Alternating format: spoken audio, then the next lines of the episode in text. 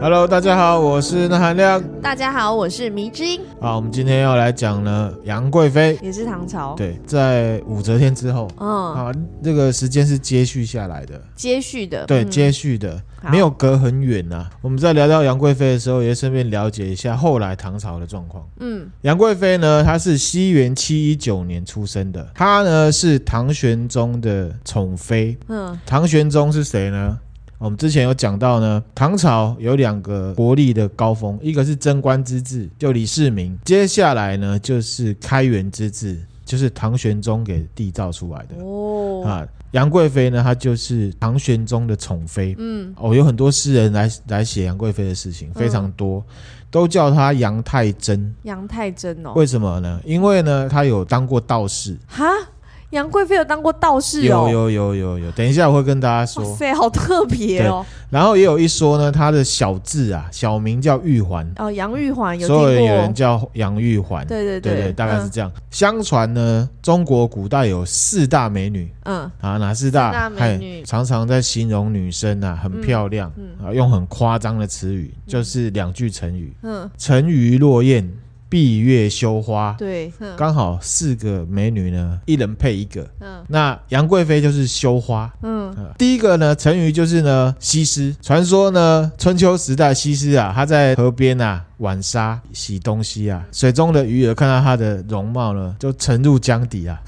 可能是他那个东西太脏啊。对呀。啊，好了，反正呢，就是说它很漂亮啊，哈。连鱼都躲起来的意思吗？那落雁呢？落雁是王昭君啊。嗯，王昭君。她在出塞的时候啊，走在大漠的路上，嗯，感到呢自己的命运很可怜呐，又要远离家乡啊，所以呢就弹了一首什么出塞曲。嗯，琵琶哒哒哒哒哒哒哒哒，昭君飞过上空的这个燕子啊，听到曲子之后呢，肝肠寸断啊，纷纷掉到地上啊，这让我想到季安呢。他是不是弹的不好啊？不过呢，反正就是说呢，他就是有落雁的技能，嗯啊，沉鱼落雁的落雁，说明他是或者是他会法术啊，弹的咚咚咚咚，然后啊，你是说那个吗？你是说功夫里面一开始那个咚哦，那个是古筝啊，没关系啊，那琵琶可以琵琶可以弦弦的东西，你一定要这样苦手就对了，人家是美女好不好？先的好，然后第三个呢是东汉末年啊，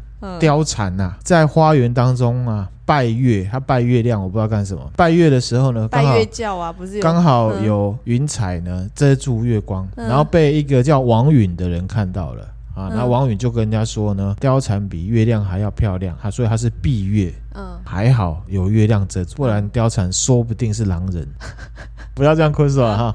还有第四个就是羞花，羞花就是杨贵妃。啊，她在那个花园里面赏花的时候啊，就用手去抚弄那个花啊，然后呢，花瓣就收缩，花叶呢就垂下来啊，被宫女看到啊，就说杨贵妃跟花儿比美啊，连花儿都自叹不如啊，羞得低下头来啊。哦，说不定那花是含羞草啊，含羞草，或者是他这个手农药有毒啊，嗯啊，有砒霜。好了，反正 四大美女就是沉鱼落雁。闭月羞花就刚好这四个，嗯，把她领走了，每一个称号，对，反正就是四大美女，然后每个人都有一个特技，他就把它变成两句成语，这样哈。我自己是觉得你要形容人家很漂亮，说沉鱼落雁、闭月羞花，我觉得是有点浮夸了，有点夸张。可是古代人就是这样哈。现在这两个成语现在应该很少，我觉得就是五年级以上的人会去形容人家这个。沉鱼落雁、闭月羞花，而且这个也是很太油条了啦。油条，然后呢，又有一点不负责任的称赞方式。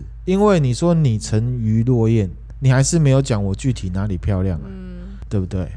那这个四大美女当中呢，有一个奇异词，嗯，有人说四大美女就我刚刚讲这四个，嗯，可是呢，有另外一种版本呢，貂蝉会被换掉，换成赵飞燕。对，赵飞燕她是西汉的一个皇帝，她的皇后。嗯，然后他以绝世美貌著称，能歌善舞，汉成帝啊宠了他二十年。哦，很久，二十年。对，然后呢，后面有一个成语叫做环肥燕瘦。嗯，环肥就是杨玉环。嗯，然后呢，燕瘦就是指赵飞燕，所以呢，赵飞燕就是体态轻盈、瘦弱美女的代表。哦，就是一个胖的一个瘦的概念啦。对，没错。那我们要回到杨贵妃身上啦。之前我们介绍过慈禧太后跟武则天，对，哦，两个人都是贵族世家嘛。嗯，而且最后都称霸的感觉。啊、这个杨贵妃呢更强，她的家世背景之好，超级厉害。真的、哦，唐朝千金就对。她最远可以扯到西汉，她的老祖宗啊是西汉昭帝的宰相。哦，而且呢，这个宰相同时也是司马迁的女婿。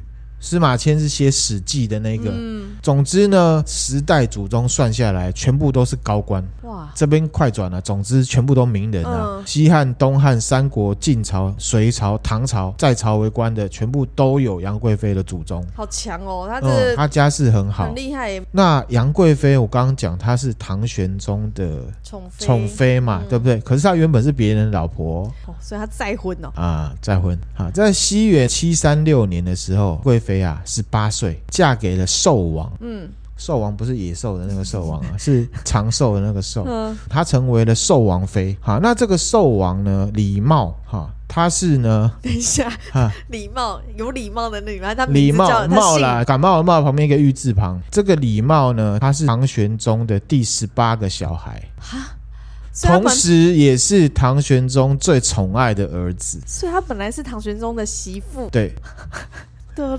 怎么样？很开放啊，唐朝，等于是公公看上媳妇的概念呢。对啊，哎呦，哎呦，之前是儿子看看上爸爸的老婆嘛，对啊，很强，都是可以这样子吼。对啊，世代交替的方式。唐玄宗他本名叫李隆基，嗯，哦，有点像是韩国明星，哎，好像是有哎，李昇基、李隆基。其实李生基是谁啊？韩国明星啊，啊，真的啊，对啊，好，李隆基呢，蛮出名的。嗯，唐玄宗这个人，我们先介绍一下哈。唐玄宗他年轻的时候是一个英明的君主，嗯，也是心狠手辣，跟唐太宗有点像，嗯，雄才大略。唐玄宗呢，他是唐睿宗的第三个小孩，嗯，唐睿宗就是呢武则天架空的那个皇帝。哦，这个唐玄宗他是。唐朝的第九任皇帝在位四十四年。哦，很长哎，享受七十七岁，是唐朝在位最久，同时也是最长寿的皇帝。哦，真的耶。啊，他有一个别名呢，叫做唐明皇。嗯，啊，这跟康熙皇帝有关。啊，因为呢，康熙他的本名叫玄烨，嗯，所以唐玄宗跟玄烨强蹦了，所以清朝的人就不敢叫这个皇帝叫做唐玄宗，改成唐明皇。哦。可是我们这里叫他唐玄宗，嗯嗯，嗯，对哈，我们不喜欢这种 拍马屁的行为，嗯，好，那这个唐玄宗呢，他的皇位也是腥风血雨啊，大杀四方而来的。好，我们回到之前呢，武则天不是让位给唐中宗吗？对，好，五年后呢，七百一十年的时候，嗯，李隆基啊，跟太平公主，就是身材很差的那个女生，嗯、没有啦，其实太平公主就是呢？就是武则天跟唐高宗的小女儿。联手发动了唐隆政变，他诛杀了韦皇后。韦皇后呢，就是当初帮唐中宗啊从这个武则天手上抢下皇位的那个皇后。嗯，然后呢，李隆基跟太平公主呢就拥立了之前被架空的唐睿宗，嗯，李旦重新当皇帝。嗯，可是这个同时朝政啊还有兵权都是在李隆基的手上。嗯，过了两年之后，李旦啊让位给李隆基。给他儿子，嗯嗯、也就是变成唐玄宗。嗯、让位之后有没有？李隆基马上发动先天之变，把他的姑姑太平公主干掉啊！对，所以呢，就拥有了国家最高的统治权。嗯、不论如何，反正他心狠手辣，什么也好，反正他年轻的时候也是雄才大略，而且缔造了开元之治嘛。只是说呢，到了老了之后呢，因为国家安稳，放纵了，就变成了色老头，而且呢，好像是有一点萝莉控。我喜欢年纪小的。对，那回到刚刚这个礼貌啊，杨贵妃的原配，她的妈妈呢叫做武惠妃。嗯，武惠妃呢是唐玄宗最爱的妃子，是唐玄宗最爱的妃子。对，然后呢，这个武惠妃同时是武则天的孙侄女，哦，而且跟她一样长得很正，而且很会操纵男人，这样子。嗯她在宫中的地位啊，差不多就等于是皇后了。哦，对。然后呢，在西元七三七年的时候，杨贵妃十九岁的时候，武惠妃啊过世了。嗯，唐玄宗心中的那个位置啊，就空，空出来了，空掉了。对啊，他看尽了后宫这么多女生，嗯、哎，没有一个尬爷，没有一个有这么正的，还、嗯、没有一个这么会的。然后他就把眼睛看到了别人手上啊，他就看到了兽王的老婆啊，兽王妃啊，嗯，他想要下手啊，可是呢，投鼠忌器，因为这是乱伦，他也知道，当然知道啊，他知道，对，这时候呢，唐玄宗啊，他最宠幸的太监高力士看出了主子的心啊，就建议说啊，要帮那个唐玄宗的妈妈来祈福，作为理由呢，命令寿王妃出家当道士。为什么是道士不是尼姑啊？因为国教是那个啊，道教是是，道教啊，哦、对，道号叫太真。出家了当这个太真道士之后呢，嗯、他当了五年的道士哦，嗯，很会等哎，很能等哎。对呀、啊，他色老头，他有办法等那么久。然后二十七岁的这个太真道人啊，就被接入宫中，受封为杨贵妃。那时候他儿子不会觉得莫名其妙？你叫我太太。他儿后来他儿子就另外娶了，因为。哦唐玄宗真的很有看涨，因为那个朝代真的很强盛，所以他儿子应该多少知道他爸在玩什么把戏，一定知道啊！啊，这时候唐玄宗几岁？杨贵妃二十七岁嘛，唐玄宗六十一岁。天哪！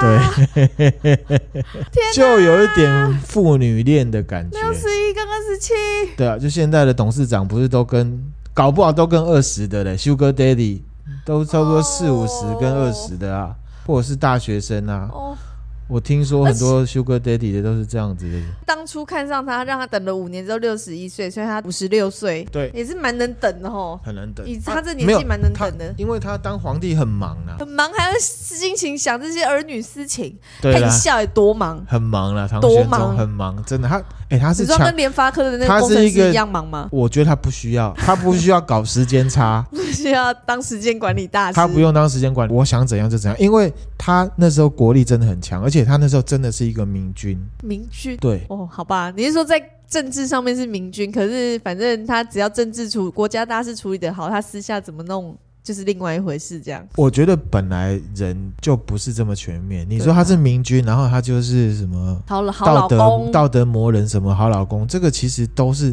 一码归一码，其实没有，嗯、真的没有。我在看现在很多人也都是一样。对啦，对啦，这种选择啦。可是他是皇帝嘛，他可以不用这样选择。嗯，对，对，他说了算，国家是他的，人民也都是他的。这个唐玄宗啊，真的非常的宠爱杨贵妃哦，嗯，非常好，有一个例子哈。哦荔枝，对荔枝，我正想问这个杨贵妃呢，很爱吃荔枝，它那个品种就类似现在的玉荷包。然后呢，这个荔枝它是中国原生的水果，生长的区域呢，最北到四川，最南到海南岛。总之呢，就是在中国的南方。嗯嗯，啊，广东跟广西省是最主要的产产区。嗯，那唐朝的皇宫呢，在长安，是现在的陕西省的西安市，在北方。嗯嗯。那荔枝的特色呢？我来讲一下：一粒本枝，一日变色，二日变香，三日变味，四五日外色香味尽去。就是说呢，它一拔掉，一天就会变色，第二天味道就不香了，第三天你吃的味道就变了，四天五十天之后就其实就废掉了。这样子，嗯、唐玄宗呢，为了杨贵妃啊，他用 Uber Eats。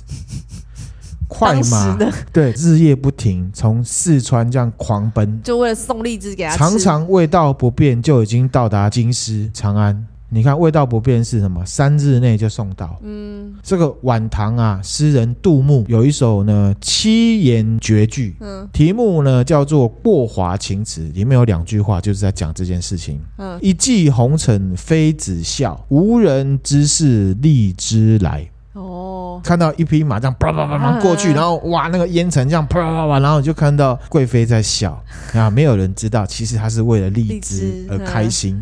所以呢，现在有荔枝里面有一种品种叫做妃子笑，就是因此而得名的。哦，对，哦，其实这一集会有很多典故。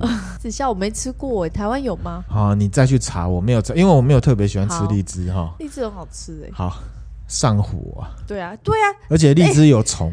对啊，重点是杨贵妃那么爱吃荔枝，她不会长痘痘吗？我认为杨贵妃是一个皮肤很好的漂亮女生，嗯、而且一定很白。嗯，一定很白。嘿，好废话都不用做事。这是一个例子嘛，哈，荔枝的例子在讲说唐玄宗很宠爱杨贵妃。嗯，还有另外一个例子，历史上呢曾经发生过两次，杨贵妃惹唐玄宗不高兴。在唐朝啊，妃子做错事情惹皇帝不高兴，一般就是惩罚，重则斩杀，轻则呢囚禁起来，或者是打入冷宫。嗯，再不然就是变成庶人。之前那个武则天这样子叫停官。嗯。停官呢，就是妃子的亲人有当官的，一起停。嗯嗯，株连很多族这样子。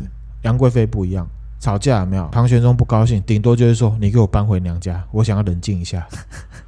发生两次，然后唐玄宗又去把杨贵妃接接回来，没有罚他，就直接要搬回家。就是说，老婆给我静一静，你先回家好吗？这样子。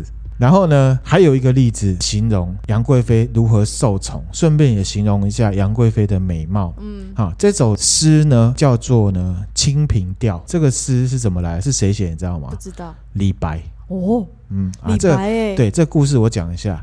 就有一天呢，这宫中啊牡丹花盛开，嗯，唐玄宗就带着杨贵妃在他们这个后宫有一个地方叫做沉香亭啊，嗯，来赏花。嗯。然后就命令呢有一个人叫做李龟年，嗯，哦，他是这个梨园弟子，戏曲艺术表演工作者啊，哦，唱戏，嗯嗯嗯，啊，那带领了这个水准最高的这个梨园弟子在那边演奏唱歌，咚咚咚咚咚，然后乐师正要演奏的时候，唐玄宗说：“等一下，看到这么漂亮的牡丹花，跟我最漂亮的贵妃，怎么可以唱旧歌？嗯，这样吧。”我们把李白请来，让他帮我写新诗。哇塞！我所以我觉得哈，你要跟皇帝，你要跟皇帝工作，你真的才华要很够，不然很容易脑袋搬家。真的耶！你怎么知道他哪一天就突然叫你进来干嘛？对啊，然后李龟年就赶快去找，去到翰林院。翰林院这个单位啊，是从唐朝才开始设立的。你知道翰林茶馆？不知道。哈，就是这个翰林。嗯。好，唐朝开始设立的时候，他只是呢提供一些有异能人士的，就是养这些异能人士。艺能，譬如说我会唱歌啊，我会弹琴，我会跳舞啊，我会吟诗作对，有点像培训班的概念，对不对？不是培训，是很厉害的人进来。哦。皇帝养你，然后呢来娱乐皇帝，就是皇帝专用的文化部，皇帝专用的。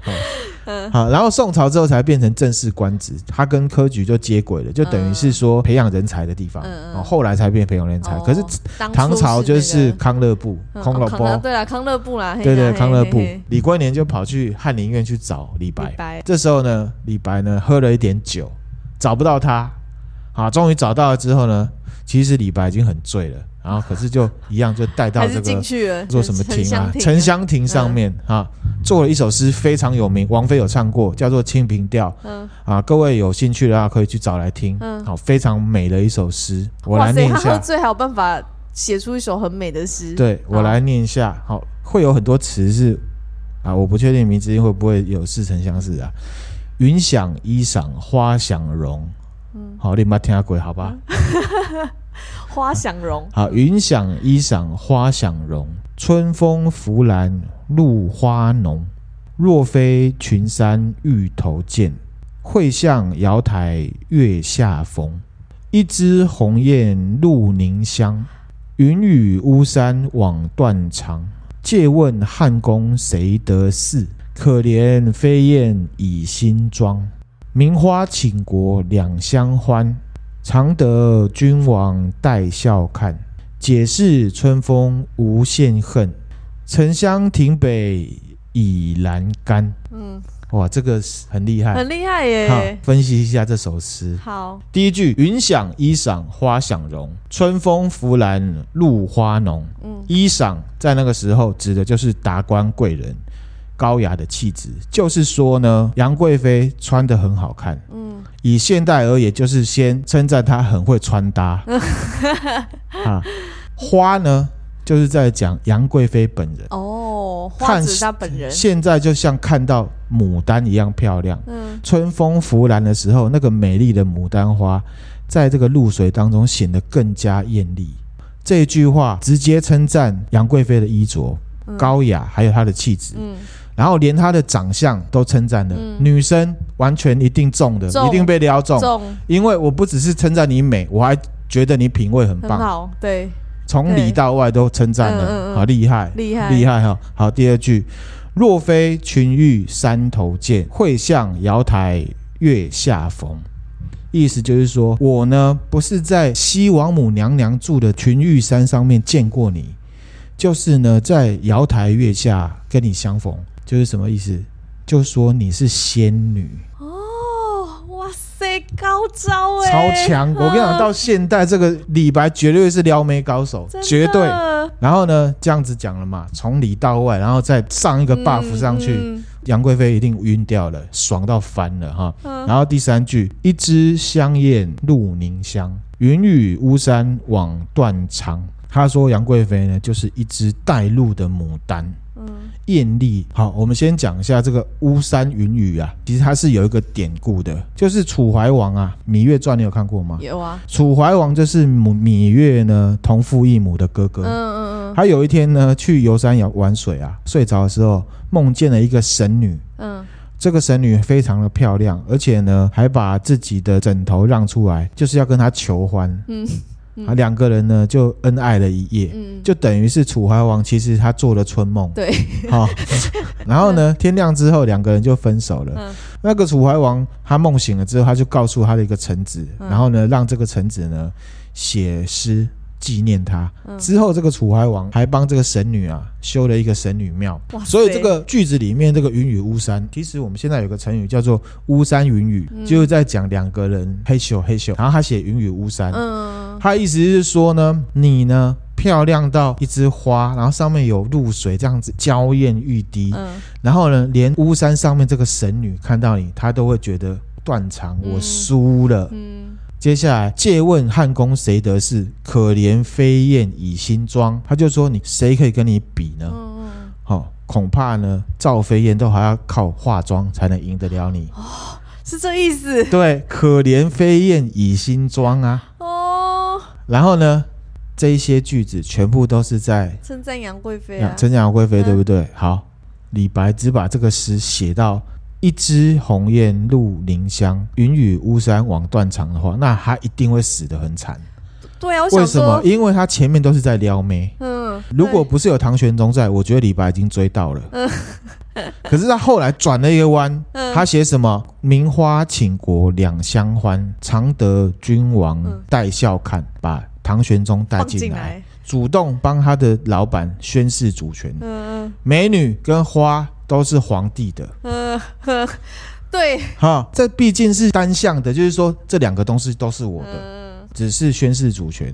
最后一句呢，解释春风无限恨，沉香亭北倚阑干，更高明。嗯，他讲呢，唐玄宗跟杨贵妃两情相悦，嗯，不是我爱杨贵妃而已，杨贵妃也爱我，爱我，而且我现在拥有她，两个人就倚靠在栏杆。沉江亭的栏杆上面，正在看花。嗯嗯，做事情要讲效果。嗯，唐玄宗早就功成名就了，夸他他早就习惯了，夸杨贵妃可能效果更好。哎，没想到李白喝醉还是。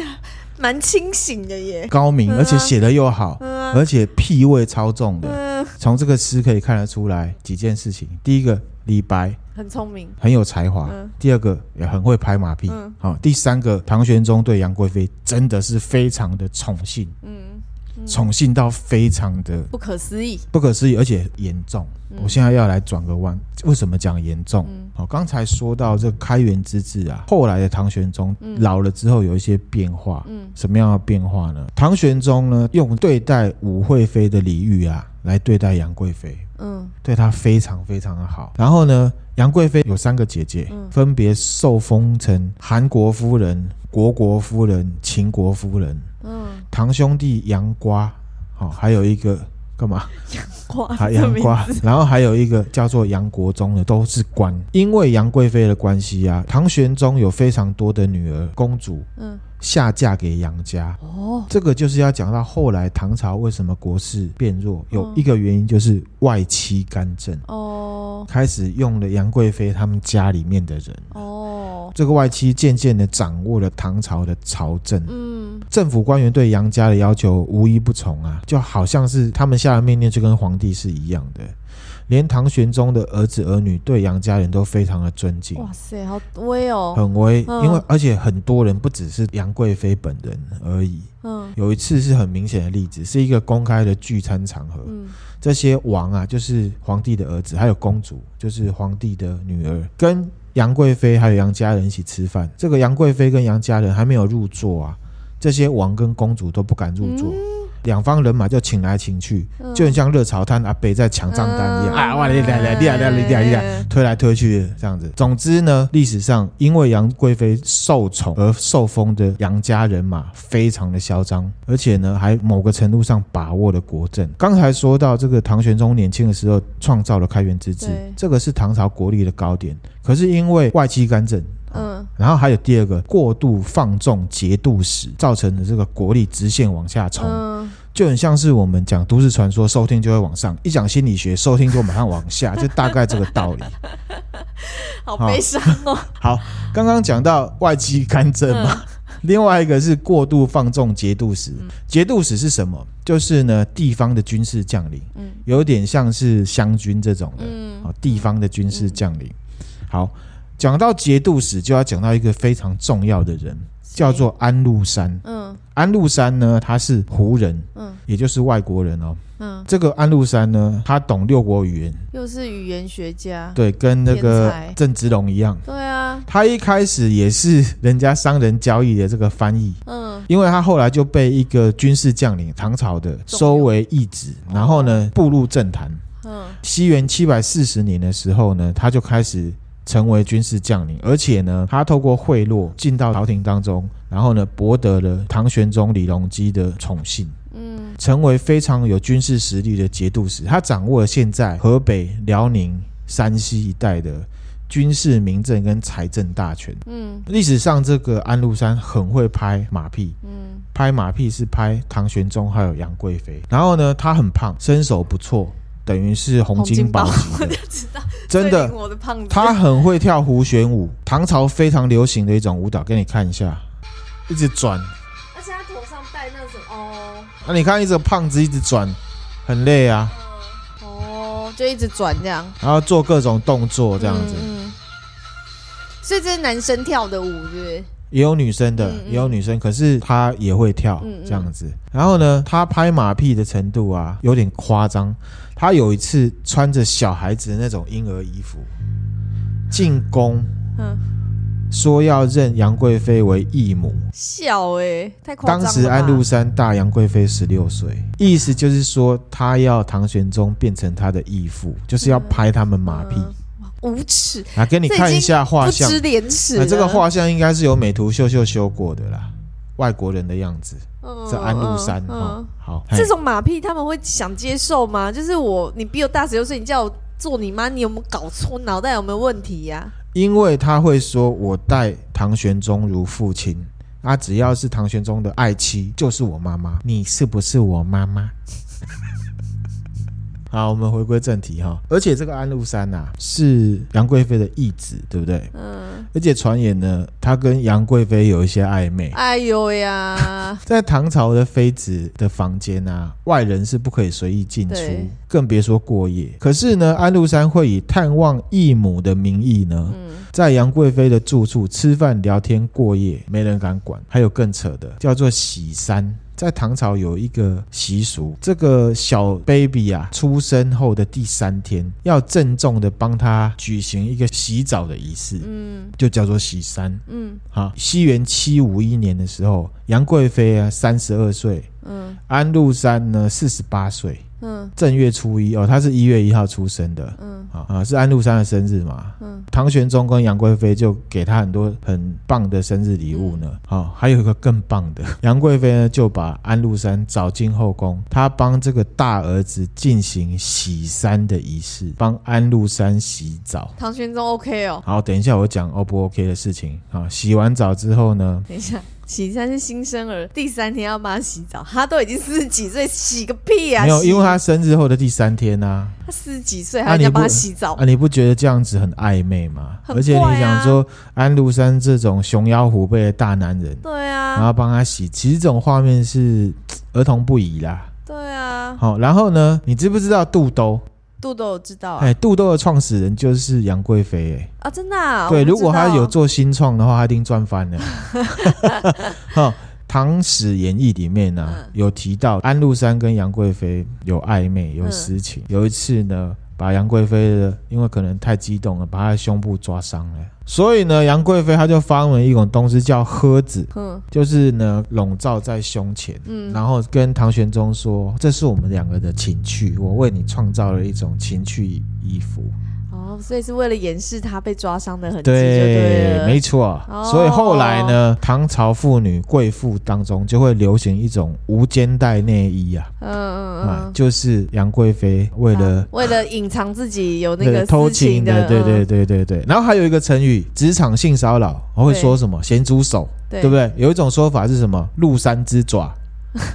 我常常在讲啊，鹿山之爪，安禄山的手掌。哦，对，哦，是这样子哦，对，就是他抓了杨、嗯、抓杨贵妃的胸部抓伤了。哦，好，还有一个我们在很多言情小说，Seven Eleven 那种的，嗯、什么总裁逼我嫁啦那种的，嗯、有点 A A 的小说里面、嗯、都会写到酥胸，酥胸，对。啊。就形容胸部很美，嗯啊，很迷人啊，这种的词。好，因为安禄山呐，私下对人家说：“贵妃忍辱滑腻如塞上书。”嗯。酥胸，嗯，就是在讲这个，好，很色情哈。对啊，安禄山就是比唐玄宗还要年轻嘛，唐玄宗都没有怀疑他们两个，也太奇怪了吧？哦，唐玄宗那时候正在忙，忙什么？忙好，我跟你讲，为什么唐玄宗无感？嗯，除了宠幸杨贵妃这个人之外，其实他自己也很忙。嗯，我刚刚讲到杨贵妃有三个姐姐。对。啊，其中有一个叫国国夫人，嗯、哦，她也很正，嗯，而且呢，她听说蛮外放的，嗯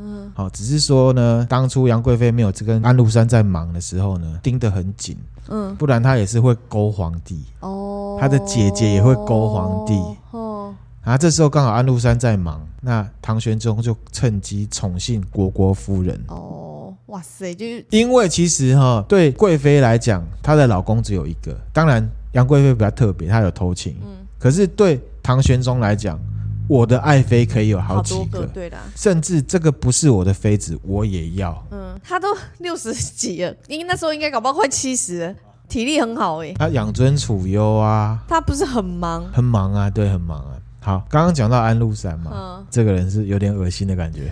嗯嗯，可是他很有军事武力，而且呢，他其实还蛮感谢唐玄宗对他的照顾，因为唐玄宗等于是他的事业的伯乐。对啊，等于是他的金主啦。对，嗯。可是他就弄了他的老婆。对啊，他是这样感谢他的，帮他那个给他资源的人哦。那那时候其实唐玄宗他就已经对这个地方节度使有点太放任了。嗯嗯放任之后呢，这个安禄山就整个势力就起来了，而且其实唐玄宗也很喜欢安禄山，嗯，嗯对不对？杨贵妃也很喜欢安禄山嘛。这时候发生了一件事情，刚刚讲到有一些外戚嘛，嗯，因为宠幸的关系，不是里面有一个叫杨国忠的吗？他因为杨贵妃的关系当官了，嗯嗯，后来他当到宰相。哇塞，好厉害哦！那时候的宰相呢，杨国忠跟所有的臣子都不合。嗯，特别是为了争宠，安禄山跟杨国忠整个关系是最差的。安禄山很堵拦这个杨国忠，嗯、对，中间又发生了一些事情，就是他为了讨好玄宗，得罪太子，他感到很不安，然后他又对呢当皇帝有幻想，他本来是想要等唐玄宗老了之后驾崩再来叛乱，哦，可是他就因为这样，他就马上叛乱，哦。叛乱之前呢，他是军事将领啊，对不对？他就集结了所有的契丹呐、啊、这些外族的人，一些外国的壮汉，然后呢取代了汉将，然后呢组成一支很强盛的军队，号称十五万人。西元七五五年的时候呢，安禄山跟另外一个人叫史思明啊，发动了一个叫做安史之乱，就是安禄山跟史思明，嗯嗯，要政变。然后呢，真的好意思哎，对啊。他怎么可以这样子啊？小孩子才做选择，我全部都要啊！他不是才那边很感谢唐玄宗啊，还很爱杨贵妃，就就是要把他们叛乱。对，要叛乱。然后呢，反正这十五万的这个外国军队啊，进军这个西安啊，长安，对不起，他他们是从北京起兵，他的理由是什么？清君侧，清掉皇上旁边的一些小人。嗯，嗯，然后第二个就是讨伐杨国忠，然后那时候因为这个国家已经太平很久了，大家很 happy，所以才会乱搞嘛，又拔河，又荡秋千，嗯、啊，对不对？然后又男女之间搞来搞去的，嗯、对不对？每个人都不会打仗，嗯、一起兵的时候，所有当地的太守啊、县令全部都跑掉。嗯因为他们不会打仗了。嗯、唐玄宗他在七五六年逃离长安。啊，唐玄宗也落跑？落跑，因为他们已经不会打仗了。最强的这个节度使镇守在地方，嗯、其实就是唐朝的军队。嗯、现在唐朝的军队倒戈往内，嗯、他们打自己，嗯、就像缅甸政变一样。嗯、哦，就是军队没有国家化造成的。哈、嗯，然后呢，跑到了一个地方，就是现在呢陕西一个地方就对了。个士兵啊，非常的饥饿，叫不动，因为民怨已深。其中军队的将领，一个龙武大将军陈玄礼呢，要求皇帝杀了杨国忠跟杨贵妃，因为会有安史之乱，就是因为杨国忠跟杨贵妃造成。哦。这个逻辑，这个逻辑很正常啊。会造成这个安史之乱，就是安禄山跟史思明啊，怎么会是杨贵妃跟杨国忠呢？外戚干政，其实有很多夸张的事情，嗯，就是很跋扈嚣张。哦，就明明现在叛乱是那两个人啊，你把就是他们已经叛乱，就算你把杨贵妃跟杨国忠杀了，对，啊、所以呢，这些士兵的意思就是说，最强的军队在外面追杀我们，他们的理由就是要杀杨国忠。哦哦哦。那应该就要把杨国忠交出来，嗯、这样子我们就可以和平了。嗯、还有杨贵妃，因为大家都知道外戚干政，因为杨贵妃对了，外面很多人，好、嗯，大概是这样。然后这时候杨国忠在外面呢，宰相已经被士兵乱刀砍死，哦，已经死了，被砍死了，因为群情激愤，对，就连他的禁卫军都已经不听他的话了。你看他多宠这些乱七八糟的人。嗯，唐玄宗本来想要赦免杨贵妃，嗯，可是呢，士兵继续喧哗。要杀，要杀，要杀！嗯、在高力士就是太监的苦劝之下，唐玄宗允许杀了杨贵妃，杀了杨贵妃。嗯，这样子好。杨贵妃的死因其实有有几种，第一个就是被勒死的，就是说呢，这个陈玄礼杀了杨国忠之后呢，他认为呢，贼本尚在。贼本尚在的意思就是说呢，乱源还在，就是杨贵妃。嗯嗯，好，要求要再杀杨贵妃，嗯，以免后患。嗯，唐玄宗无奈呢，就跟他的贵妃诀别，说：“太太啊，我保不了你了。哎呀，你好自为之啊，大难临头各自飞啊啊！然后呢，就把他勒死在这个一个佛堂里面，而且呢是高力士把他勒死。那还有一种说法，就是这个杨贵妃知道自己要死，他就去。”礼佛啊，拜拜，南无阿弥陀佛，南无阿弥陀佛，然后就。那个高力士从后面把他勒死了，也是勒死了。这是一种。第二种呢是死于乱军呐，打仗的时候就被杀了。嗯。然后第三种是自杀，他自杀。对。然后第四种就是他逃亡到民间了。所以其实没死。就第四种说法是他其实对。又有人说呢，就是后来呢，有人想要把唐玄宗的墓跟杨贵妃摆在一起，去挖杨贵妃的墓，却发现里面没有尸骨。哦。所以是这样推测。然后还有另外一种，这个是最传奇的一种。大家最津津乐道的就是他流亡到日本，日本的民间啊，还有学术界都有一个说法。说呢，当初被勒死的只是一个替身娃娃，就是一个侍女、悲女啊。嗯，那这个陈玄礼他就怜悯说呢，杨贵妃很漂亮，然后呢不忍心杀她，所以呢就跟高力士合谋啊，就找了一个替身娃娃替她死。然后呢，陈玄礼的亲信护送杨贵妃出海。当时唐朝很强，有很多遣唐使嘛，对，有很多遣唐使。然后就有一个叫做阿倍仲麻吕的日本藤原政治世家很有看涨的一个人，然后还有另外一个叫藤原刷。熊护送在日本的山口县上岸，嗯，然后那时候其实日本是很崇拜唐朝的，嗯，所以呢，唐朝的贵妃来就是热烈欢迎。礼遇有加，嗯，然后呢，杨贵妃到达了日本之后，就受到了孝谦天皇的接见。然后日本其实有一个女天皇叫孝谦天皇，哦，哦，之后我们再来跟大家介绍。哦，原来日本也有女天皇。对对对，然后呢，她就住在奈良附近的和歌山，嗯嗯。后来他就被许配给当初送他回来这个藤原刷雄，嗯，当老婆，他就接手了杨贵妃哦。对，那后来呢，日本的都城啊，迁到平安京。就是京都这个地方，然后他也跟着到京都，然后活了三十年，然后在京都过世，六十八岁死亡，不然的话，如果他是在安史之乱那时候死的话，享年三十八岁。嗯嗯嗯。好，那所以呢，在日本的山口县呢，有一个杨贵妃之乡，而且还建有杨贵妃的墓。诶、欸，所以都有墓了，是不是？对，而且他真的是流到日本啊？不知道。然后一九六三年的时候，有一个日本女生啊，她在电视上面，她展示着她自己的家谱，嗯，说她自己是杨贵妃的后人。诶、欸。嗯，然后呢，还有一个很有名的，嗯，山口百惠，嗯嗯，哦，小丸子的偶像嘛，嗯，山口百惠啊，哦，对，好像是哈，他他也自称呢是杨贵妃的后裔，嗯，哦，刚刚米之英一直在看我电脑的这个照片呢，就是这个，哦，这个就是山口百惠，杨贵妃可能就大概长这种感觉吧，我想，嗯，哦，那杨贵妃呢就是这样，好，那我们来讲一下。杨贵妃，我们常常讲她很胖，对。可是其实有没有那么胖？其实我先讲她的外表好了。嗯、我觉得以李白那首很肉麻的诗，又很漂亮的诗，我们其实可以理解到杨贵妃应该是艳丽型。艳丽型的。对。然后呢，白居易有写到一首呢，白居易，白啊，对不起，白居易呢，他有写到一首呢，叫《长恨歌》，嗯，里面也有形容到杨贵妃的美貌。他写说：“温泉水滑洗凝脂。”这个呢，后来常常会被有心人士吧，就曲解说呢，杨贵妃很肥，有肥油还结冻什么的。